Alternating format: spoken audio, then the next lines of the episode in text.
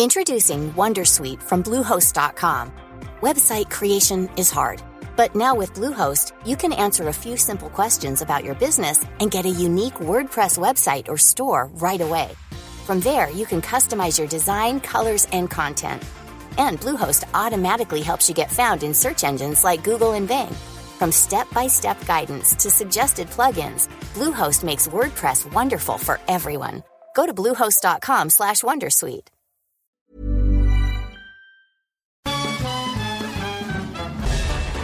Farándula 021 es un podcast de cultura pop, donde analizaremos sin piedad series, películas, programas, música, moda, tendencias, libros, redes sociales y hasta figurosas e inventadas. Cada jueves un nuevo episodio, con Horacio Villalobos, Pilar Bolívar, Mauricio Valle, Maniwis, La Supermana, Alejandro Broff, Jeremy Cruz y Mario Lafontaine. Farándula 021, un podcast con periodistas, psiquiatras y vestidas.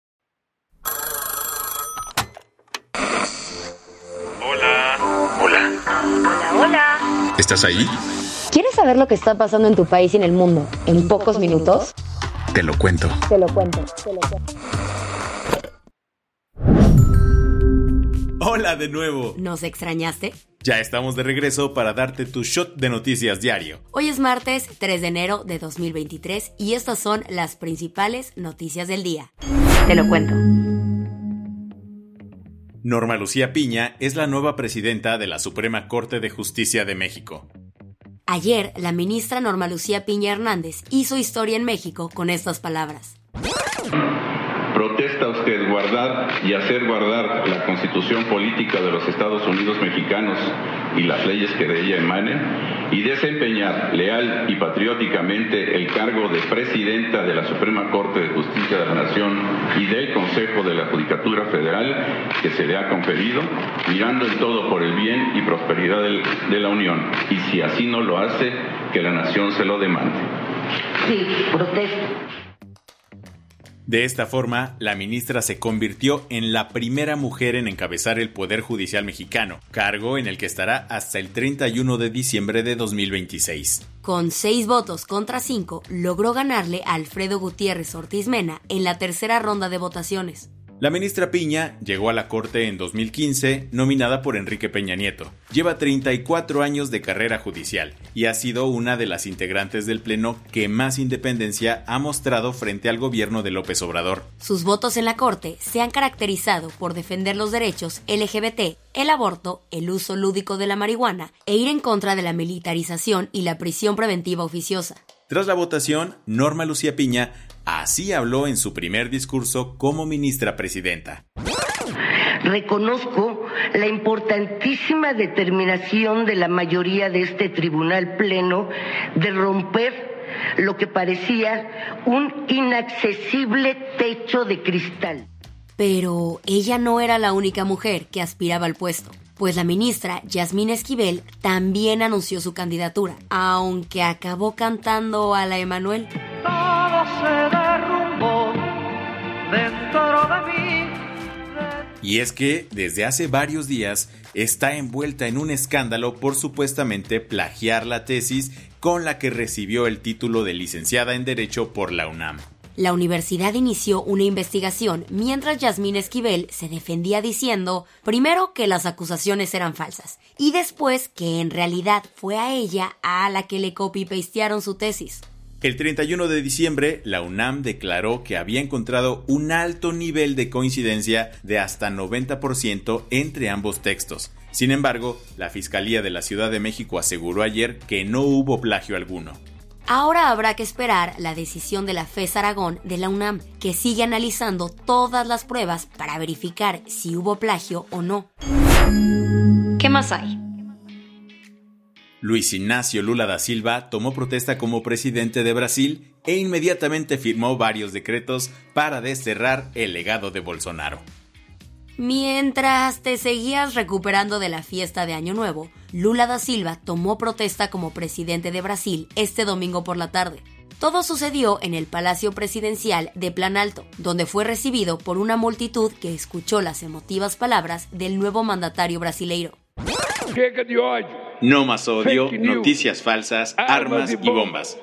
Nuestro pueblo quiere paz para trabajar, estudiar, cuidar de la familia y ser feliz.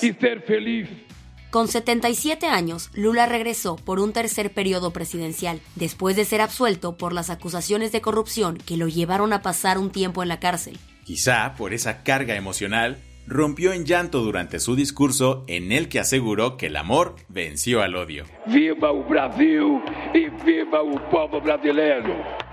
Y es que, para Lula, las políticas que el expresidente Jair Bolsonaro impulsó en los últimos años llenaron de odio y división a Brasil. Por eso, puso manos a la obra y firmó este lunes los primeros decretos de su mandato. Empezó por garantizar una ayuda mensual de 600 reales a 21 millones de brasileños en situación de pobreza, así como medidas para restringir la venta de armas, luchar contra la deforestación de la Amazonía o combatir el hambre. Las que tienes que saber. Este primero de enero ocurrió un motín en el Cerezo 3 de Ciudad Juárez, que dejó a 17 personas muertas, entre ellas 10 oficiales de la policía.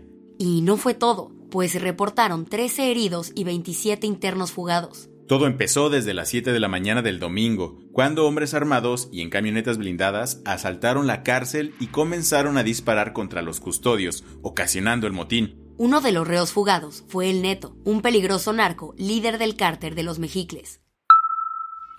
Nunca veremos a Nancy Pelosi bailar canciones como esta. O esta.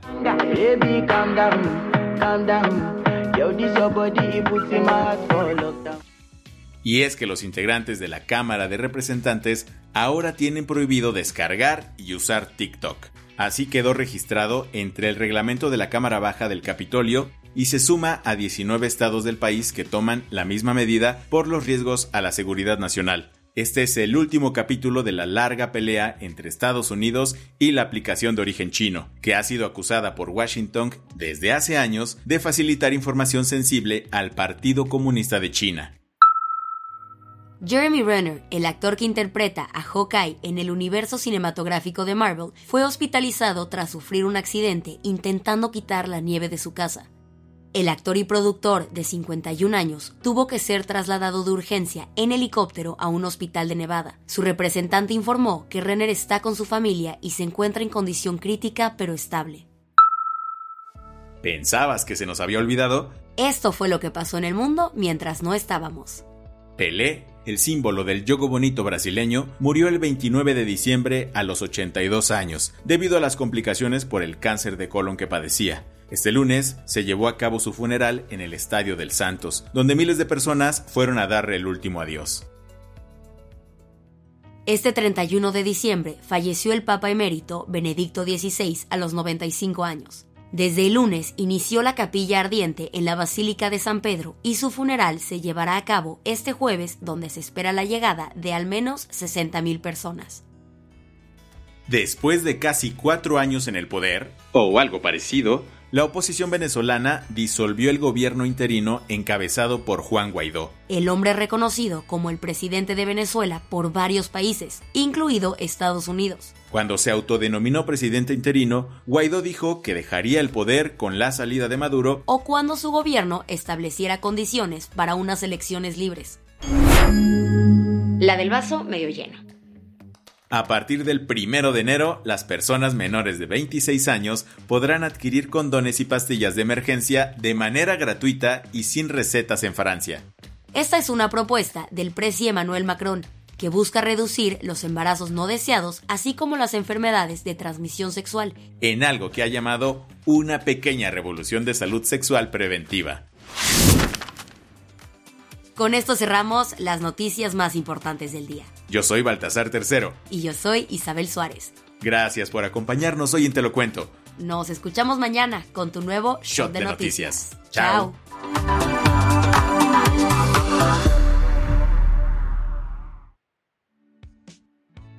Este noticiero es una colaboración entre Te lo cuento y Dudas Media. El guion de este episodio estuvo a cargo de Aisha Al-Yanabi y Ana Ceseña. La dirección de contenido es de Sebastián Ermenger. Francis Peña es la directora creativa y el diseño de sonido está a cargo de Alfredo Cruz. Si quieres estar al día, nos encuentras como arroba te lo cuento en Instagram, TikTok, Snapchat y Twitter.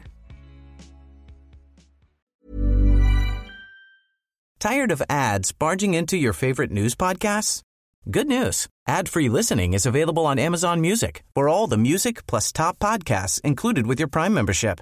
Stay up to date on everything newsworthy by downloading the Amazon Music app for free or go to amazon.com slash news ad free. That's amazon.com slash news ad free to catch up on the latest episodes without the ads.